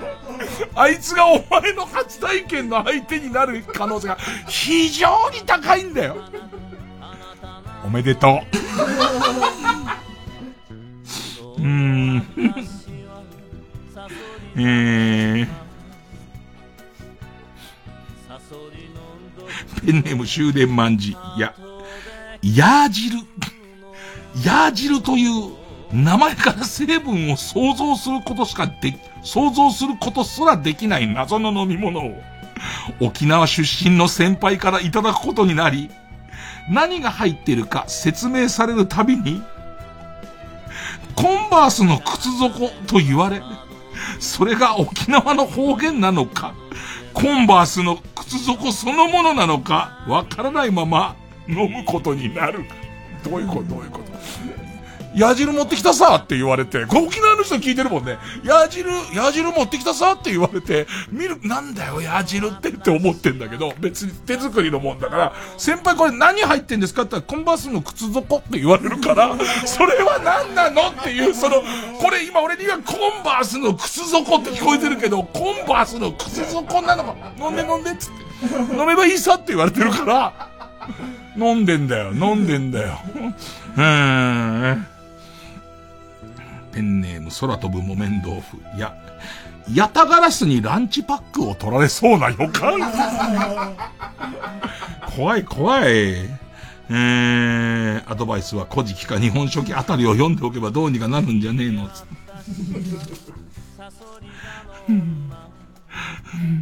スズムシ食べた。いや、痩せガエルをいいねダンスで応援していた DA PUMP の ISSA が、うっかりカエルを踏み潰してしまうところを見てしまいそう。この流れでさ、痩せガエル負けるな一茶とかかってるってわかるこれ。ね。小林一茶とかかってるっていう。えー、アドバイスは、USA のサビ前にカエルを高いところに移そうっていう。応援してたから、応援してるとこだったから、うん。もう嫌だけどすげえ面白いんだけど、花トレインや、ヤゴだと思って育てていた虫は、一向にトンボになる気配を見せず、ヤゴの形のまま、フレンチブルドッグぐらいの大きさになりそう。怖えよ怖えよそれはダメなやつだよ、育てたら。アドバイス。生き餌を覚えると厄介だぞ。オキアミとか、冷凍のオキアミとか食べ出しとかないと。うん。ある日、なんかこう、肉類を食うんだろうね、こいつね。で、その後、生き餌だけは近づけちゃダメなんだろうね。うん。ペンネーム、ハトコは授乳中。いや。闇のエナジーをと、ろ過して、闇のエナジーをろ過して、分離してくださるありがたい浄水器。エナジークリーンことぶきを、一つ78万円で購入し、喜んでいたのもつかの間。ホームセンターでエナジークリーンことぶきのステッカーが貼られていないだけの同型の浄水器が690円で売られているのを見つけてしまい、そうした気分になる予感、気分とかじゃねえ。アドバイスは、ホームセンターには行くなって。うーん。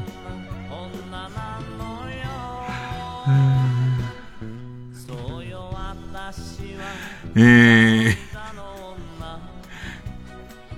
ペンネームウォッス10番、ゆ、幽体離脱をして自分の部屋を俯瞰で眺めていると、照明機器の傘の上で蛾が死んでいるのを発見し、すぐ取り除きたいのに、つかめなくてもどかしいし。うーん。えー、ペンネームメンタンピン。ユリアリクのリクが、久しぶりに出たな。ユリアリクのリクが、自分の顔めがけて飛びつき、視界を奪ったところを、ユリアがバッグの中の財布を盗む必殺技、モンキーマジックを食らう日。あちゃーって後でね、後で防犯カメラの映像に、あの BGM で、あちゃーテレレレレレレレテレレレレレレパーヤーンパーヤーンはいきなり暗がりから飛び出したリクが顔面にがっちり、あの、エイリアンのフェイスなんとかみたいにがっちり食い込んだまま、腰高速ピストンしてくるから、わわわわわわってなってる時に、ユリアが根こそぎ針金を持ってっからね、全部持ってっからね。いやー、モンキーマジックっていう技なんだ。夜の、もう夕方のニュースでやってほしいよね。これがモンキーマジックだっつって。えー、えー、ペンネームどうにもならんよ。ゆ、YouTuber デビューのために脱サラしたあなたの父親が、再生数が伸びないことを理由に、突然逆張り炎上系の動画スタイルに舵を切ったため、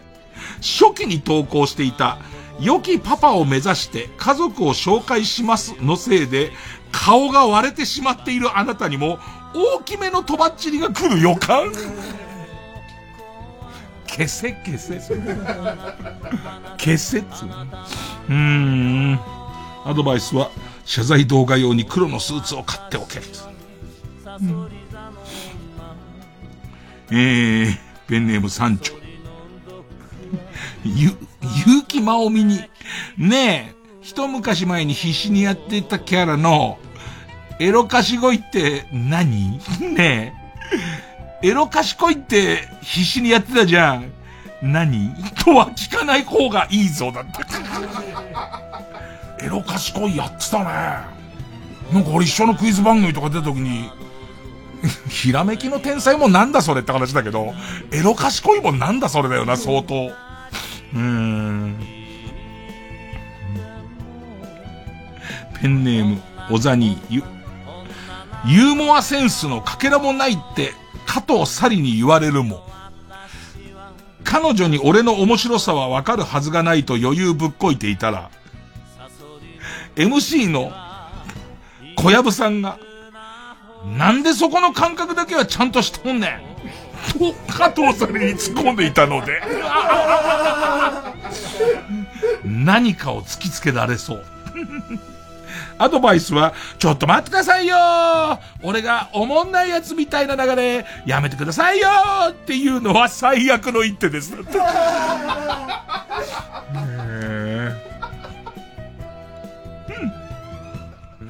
えー、ペンネーム自国のフチコさん。ゆ、ゆで卵を茹でているとき、ゆで卵もまたこちらを茹でているのだ。と、坂東英二に囁かれた帰り道。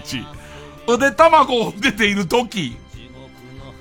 ゆで卵もまたこちらを茹でておるんや。と、坂東英二に囁かれた帰り道。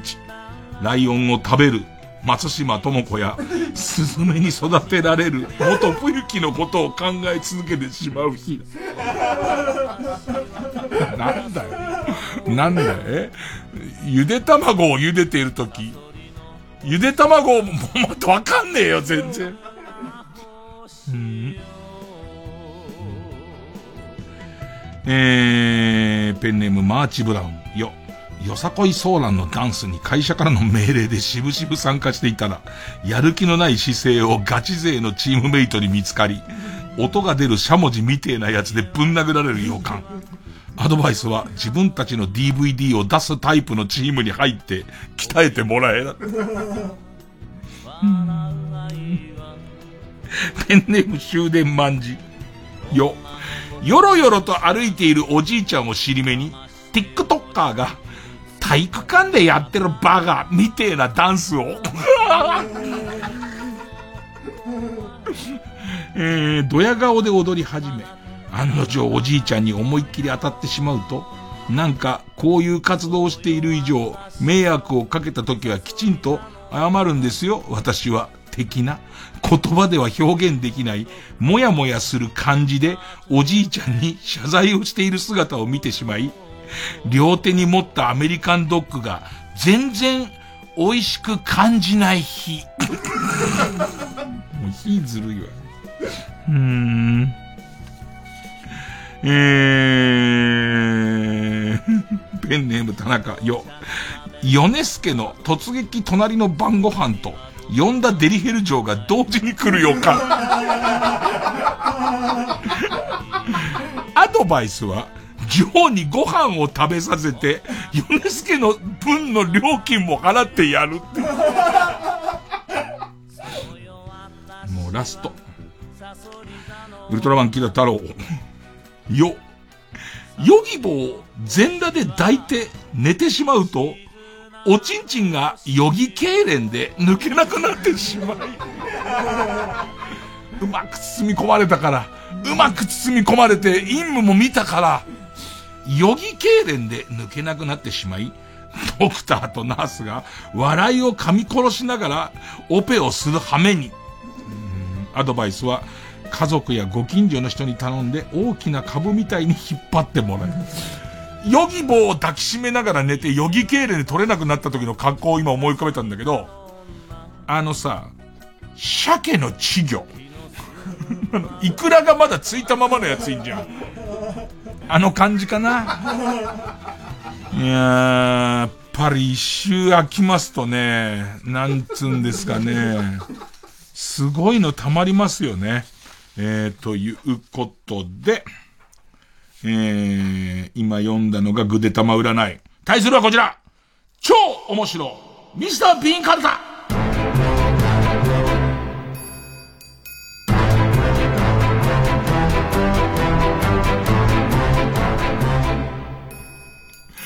ミスター・ビーンなのかどうかがもう僕らには全然わからないんですよ。これ、これはミスター・ビーンとしてどうなのかっていうのを僕はわかんないまま選んじゃってるんで、ペンネーム豆腐小僧。た、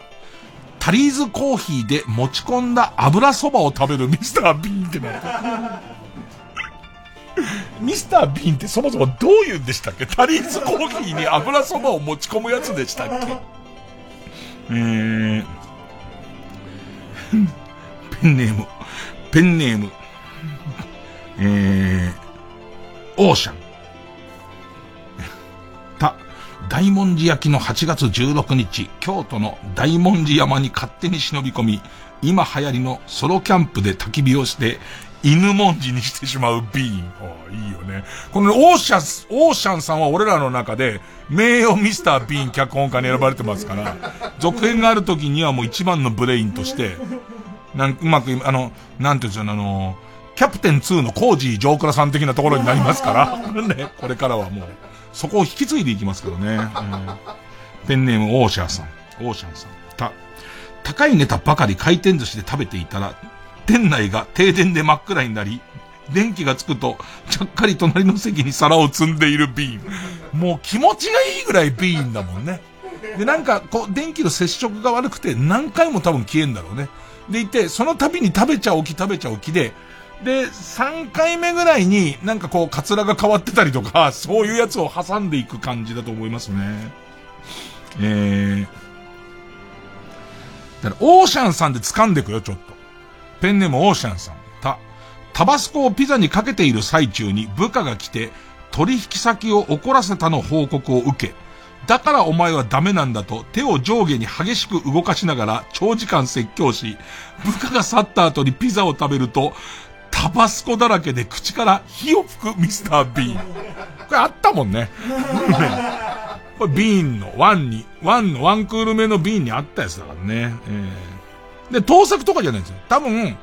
ワンクール目のビーンを書いてたんだと思うんですよ、もうオーシャンさんが。うーん。えー、ペンネーム花札総理大臣、た。タイガージェットシンが乱入してきて、サーベルで熊のぬいぐるみをズタズタにされるミスター・ビーン。それはないっす。そういうシーンはミスター・ビーンには、ミスター・ビーンってちょっとさ、ミスター・ビーンって、そういうもんじゃないから。うん。ペンネーム豆腐小僧。田植え体験でテンションが上がり、ポコチンを出してしまうミスター・ビーン。あのさ、ちょ、もうごめんね、説教ばっかでごめんね。あの、言わしてもらうけど、豆腐小僧さんの場合は、田植え体験ってそういうもんじゃないから。もう、何食べたけど俺は植えているっていうことと、ぬるぬる、ぬるぬるしていい、いいっていうこととかに、変な感じになっちゃって、ちょっとおちんちん出しちゃったの？ビーンが？ね。うーん。えー。ペンネーム終電万事、た、タロット占いをした結果、女性から暴力を振るわれると言われ、そうですか気をつけますと言いながら頭を下げた時に、目の前に、女性占い師のおっぱい、えー、ガン見してしまい思いっきりビンタを食らうミスター・ビーン。あ、ビーンっぽくなってきた。女男って出てて、あなたは女性に暴力を受けますよって言われて、いや、そんな、そんな失礼なことしませんからって言ったさなかから見てやる。もしかしたら公式ミスター・ビーン本物の脚本家の可能性。うん。ペンネーム空飛ぶ木綿豆腐。た、ため池で溺れている女性を助けに飛び込むも、ビーンも一緒になって溺れてしまい、さらに助けに来た人たちの体を引っ張って、どんどんどんどん人がため池に落ち、最終的にはシンクロナイズドスイミングみたいになっていく。あれ？これあったんじゃない？これ。ペンネーム、久米芝居。宝の地図を手に穴を掘っていたところ、刑務所に繋がってしまい、脱獄に手を貸す羽目になるミスター・ビーン。こういうことですよ。作法、こういう作法なんです、このコーナー。地、ネクストドア。痴漢に間違われないように、痴漢に間違われないように両手で釣り革に捕まり、満員電車に乗るビーンだが、両サイドでレゲエを聞くアフロの男の髪の毛が、ゆっさゆっさと脇の下をくすぶり、はい。はいはい。両手を上げてるところに横にワアフロのやつがずっとくすぶっていき、ここまでいいよ、ピンぽいよ。ここまでピンぽいよ。たまらずたまらず前に座っていたおばあちゃんの頭頂部に両手で人をお見舞いしてしまう。それはないだろうよ。これすっげえ面白いけどな、両方を追加捕まってたら、両サイドにアフロのやつがあったで、あはははつって、それずるって取れたまま、もう人をおばあちゃんにバーンつうーん。ペンネーム、ハトコは授乳中。ち、ちなっていいこと、若月千夏が大好きなミスター B。愛読書の写真集、チナッティ、ホノルルと神田の関係が、アマゾンで1円で売られていることに大激怒。即購入し、メルカリに99万円で出品し、満足顔。だから、で、このチナッティのさ、若月千夏のホノルルと神田の関係っていうのが本当にあるかどうか調べるっていう作業がめんどくせえんだけど、あんだよねペンネームどうにもならんよ。ち、チェキ撮影会で地下アイドルとのツーショットを撮ったビン。大量に渡されたチェキを早く見たくて、両手でブンブン振っていたところ、少しずつ体が浮いていく。そのまま夕日に向かって羽ばたいていく、ビーンの後ろ姿を映しながら、スタッフロールは流れていった。えー。ペンネーム、そろそろ旧姓中山。ち、父も母も妹も全員ローワン・アトキンソンが一人で演じているビーンファミリー勢揃いの回。ちょっとありそうだね。ちょっと映画とかありそうだね。えー、ペンネームマテールパン、つ。継ぎ足し継ぎ足しされてきた秘伝のタレが入った壺をミスター・ビーンが割ってしまい、親方が帰ってくる前に適当に材料を混ぜ込んだ結果、以前のものより美味しくなり、今まで以上に店が大繁盛する、えー、シーン。ペンネーム田中袋、つ、ツルハシを大きく振りかぶったら自分の尻に刺さって痛いシーン。なんでこんなの急に俺、逆になんでこんなの急に選んだんだろう俺。うーん。ペンネーム青い煮干しって、天ざるを注文したミスター・ビーン。蕎麦に箸を伸ばすと蕎麦が思いのほか長く。はい。椅子の上に立ち上がり、お、え、椅子、椅子から立ち上がり、蕎麦と共に店内を徘徊する。そこに蕎麦湯を持った店員が現れ、ビーンにぶつかってしまう。するとちょうど、ビーンの肛門に蕎麦湯の注ぎ口がスポリビーンに蕎麦湯が注ぎ込まれる。そして、ビーンにルチンが多く含まれるのであった。何何？最終的にはもう瓶にルチンが多く含まれるっていう、オチですよ、オチ。その回の大オチが、うわー、ルチンがすげえ入ってるっていう。うん。えー。ペンネーム、セックスソードマンって、デッサンのモデルになっている裸の女性が見たくて、美術室に置いてあるダビデ像になりすますミスター・ビーン。女性に近づくにつれて、えー、鼻血を出してしまい、結局バレてしまう。えー、ペンネーム形状記憶老人って、転生したらミスター・ビーンだった件というスピンオフアニメが ネットフリックスで上演中。えー、ペンネームメンタンピン。もうラスト。と、ドクターフィッシュと間違えてピラニアを入れてしまい足を食われている人を横目に慌てふためくミスター・ビーン。こんなとこですかね。もうミスター・ビーンがもう情緒不安定になっちゃってて。えー、どうしたもんかなんですが、行きましょう。投票ですね。えー、リスナー投票、えー、今日のグデタモ占い、サソリダ12カルタが、えー、勝ったと思う人はメールの件名にひらがなでサソリ。えー、超面白ミスタービーンカルタが勝ったと思った方はメールの件名にカタカナでビーンと書いて、メールの本文の方には住所、氏名、年齢、電話番号を書いてこれからかかる曲の間に送ってください。投票は1人1回です。抽選で3名様にバカ力カードをプレゼントします。メールアドレスは baka.tbs.com baka.tbs.co.jp、baka.tbs.co.jp です。ほんで曲の方はスキャンダルでアイボリー受付開始「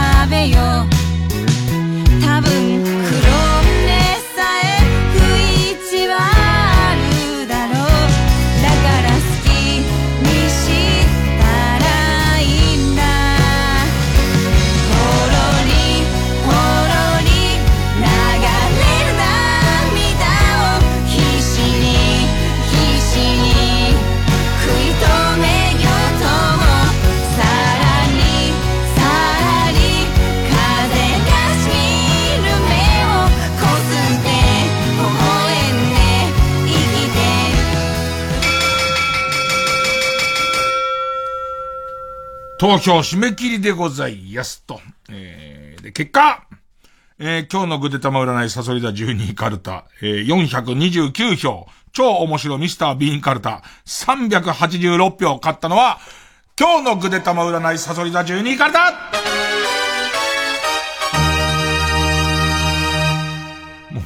ビーンはルールがなくなっちゃってますからね、もうね。もう、なんか、らしくしてくれてる人は一部いるんですけれども、もうどこにでも行っちゃってますからね。えー、ということで、勝ったのはグデタマです。えー、勝った今日のグデタマ占い、サソリ座12位カルタはラ行ですね。で、負けた超面白いミスタービーンカルタは予選ブロックに戻って引き続き他行の募集になります。さあ、来週のチャレンジはこちら。令和プロ野球アップデートカルタ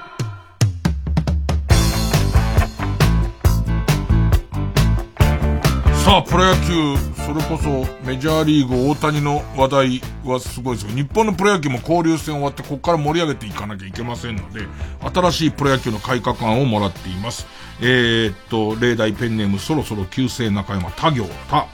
たまにモノマネ芸人がバッターボックスに立つので、そいつに気づかずに1打席を終えたら、三振だろうが何だろうがヒット扱い。いるよね、坂本選手のすごい似てる人とかいますんで、そっとだって初球でアウトになっても気がつかなかったらそれでもうヒットっていう。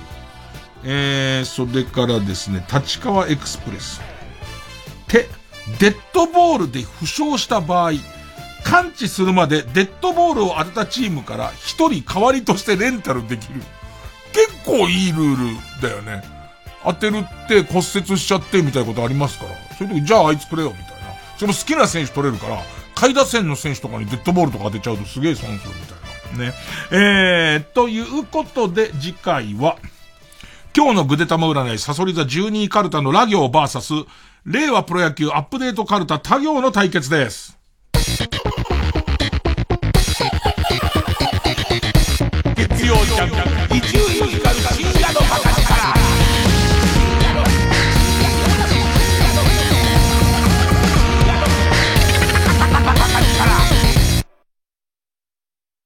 南海キャンディーズの山里亮太です私山里が一人で喋り尽くすトークライブ山里亮太の140全国公演開催中です今回は1年以上をかけて47都道府県全てを回らせていただきます。Twitter の140文字ではつぶやききれないことライブ会場でしか話せないあんなことやこんなことを全国各地にばらまいていきますよ。7月は北海道札幌市の共済ホール。岐阜県ゲロ交流会館高知県県民文化ホール青森県むつ市の下北文化会館にお邪魔します。母親と2人旅をした北海道に始まり郡上踊りを学んで汗を流した岐阜大好きなよさこいのふるさと高知。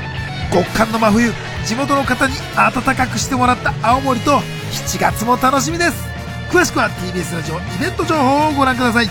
皆様のご来場お待ちしています。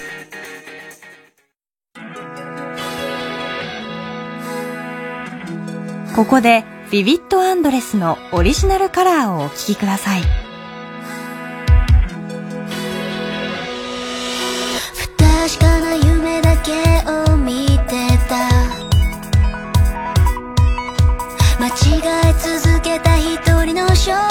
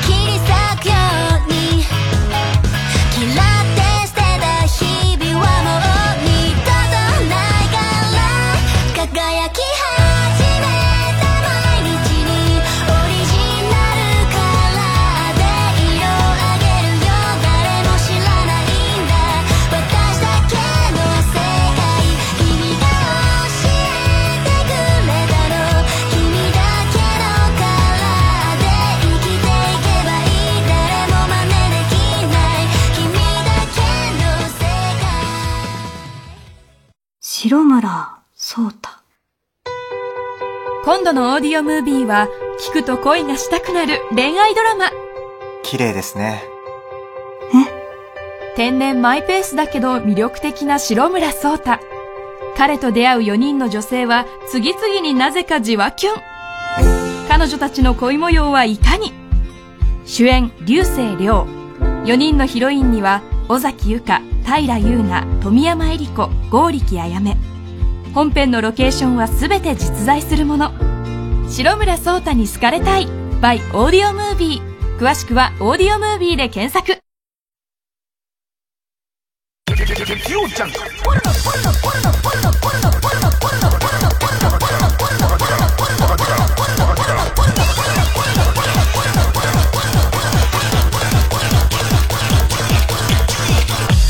深夜のバカ力。あの歌こう聞こえたらもうおしまいコーナー Army bunk, army chow, army cruise, army car, army bunk, army chow, army cruise, army car, army さあ、えー、まあ、基本的に空耳のコーナーですね。えー、ペンネームタレゾウさんです。元歌、岩崎宏美、シンデレラハネムーンのこの部分です。いつでも二人はシンデレラハネムーン これがこういう風に聞こえました。お腹が空いたら、蜂蜜盗む。なんかそのさ、ムーン、ムーンなんだよね。その、ムーンの偏差値の低さみたいなところが、やっぱりよく出るとすごい良くなっちゃうよね。えーペンネーム、あの日知恵熱が出たんだ。元歌。岩崎宏美、シンデレラハネムーンのこの部分。いつでも二人はシンデレラ花ムー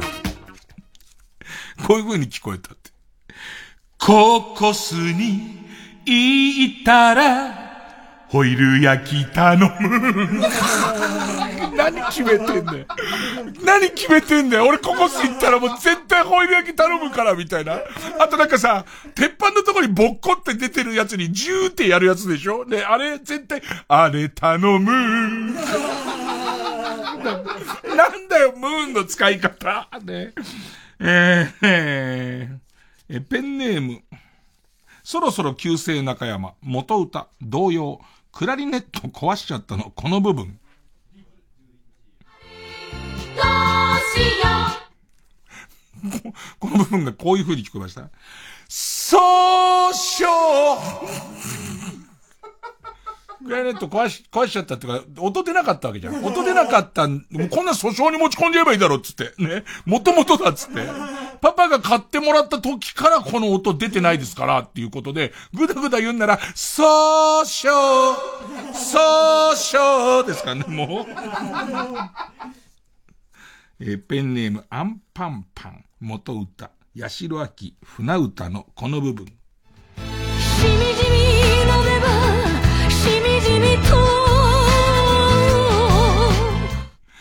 えーこれは自分にはこういう風に聞こえましたと。王様誰だ？はい、俺でーす飲み屋の感じ変わっちゃってるけどね。北国のね、雪の中の縄のれんの飲み屋ではなくなってますけどね。もっとしみじみ飲みたいんですけど、王様誰だとかやってないですからね。えーと、3番が2番の金玉噛みちぎるとかやってないですから。しみじみ全然してないですから。えー、もう一個ぐらいいけますか。えー、ペンネームリンゴフレーバー、元歌、海援隊の送る言葉のこの部分です。暮れなずむ街のまあいい歌ですけど、こういう風に聞こえちゃうんですね。濡れ、そぼる、膣の。どういう状態だとそう聞こえちゃうんだよ。えー、そうですね。ラストラストえー、ペンネームスズムシ食べた。元歌ザ・ピーナッツで、モスラの歌。モスラやモスラまあ、嫌だったんでしょうけどね。これ、こういう風に聞こえました。もしゅやだ、もしゅやじ、実家にほとんど帰ってないんですけどね。古田新太と尾上右近ダブル主演で送る TBS ラジオ公演ミュージカル「衛星」登場人物は全員悪者？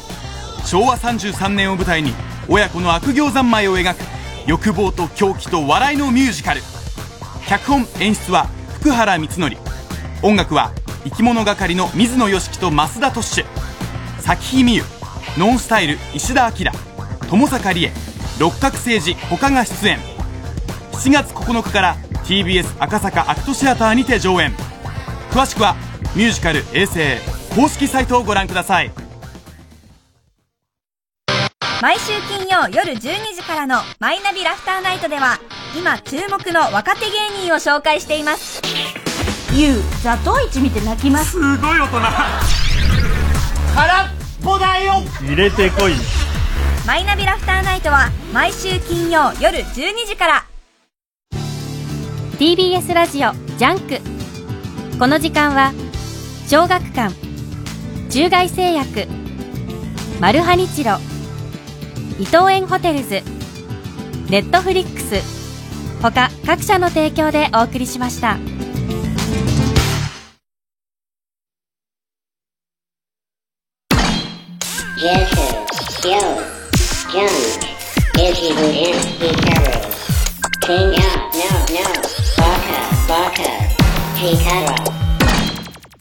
で、まあまあ、毎週こんな時間までバカ騒ぎして、もう53ですから、もうくったくたに疲れるわけですよ。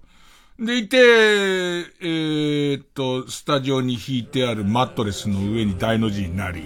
で、スタジオの電気を消して、でもちょっと気持ちが高ぶってからすぐに寝らんないわけですよ。真っ暗な、しかもスタジオは防音だから、何一つ音がしないところで、あの、目を開けてますとね。あ、俺、うちの犬、老衰で死んでるかなってね。そんなこと言って終わんの？で、まあまあ、明日会えれば、ラッキーだな、みたいな。そんな感じ。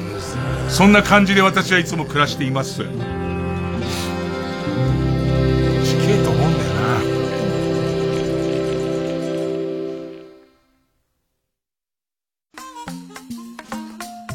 ラランドの西田です。ラランドのサーヤです。毎週土曜夜11時30分から放送しているラランド月のうさぎ。この番組は、孤高のハンタ、ジンベエザメの一日や、チベットスナギツネの子育てをリアルドキュメントでお届けしています。動物ドキュメンタリーじゃねえよ、バカ。失礼いたしました。この番組は、路線バスで日本各所を巡り、絶品料理を堪能するお気楽街道旅をお届けしております。低予算旅番組でもないから、ここ。違いますか？放送コードを恐れぬ男たちの下ネタ番組だから、間違いないです。皆さん、ぜひ聞いてください。90.5MHz TBS ラジオ空気階段の単独ライブの好評販売中です。空気階段の単独ライブのグッズ好評販売中って言ってます。3時です。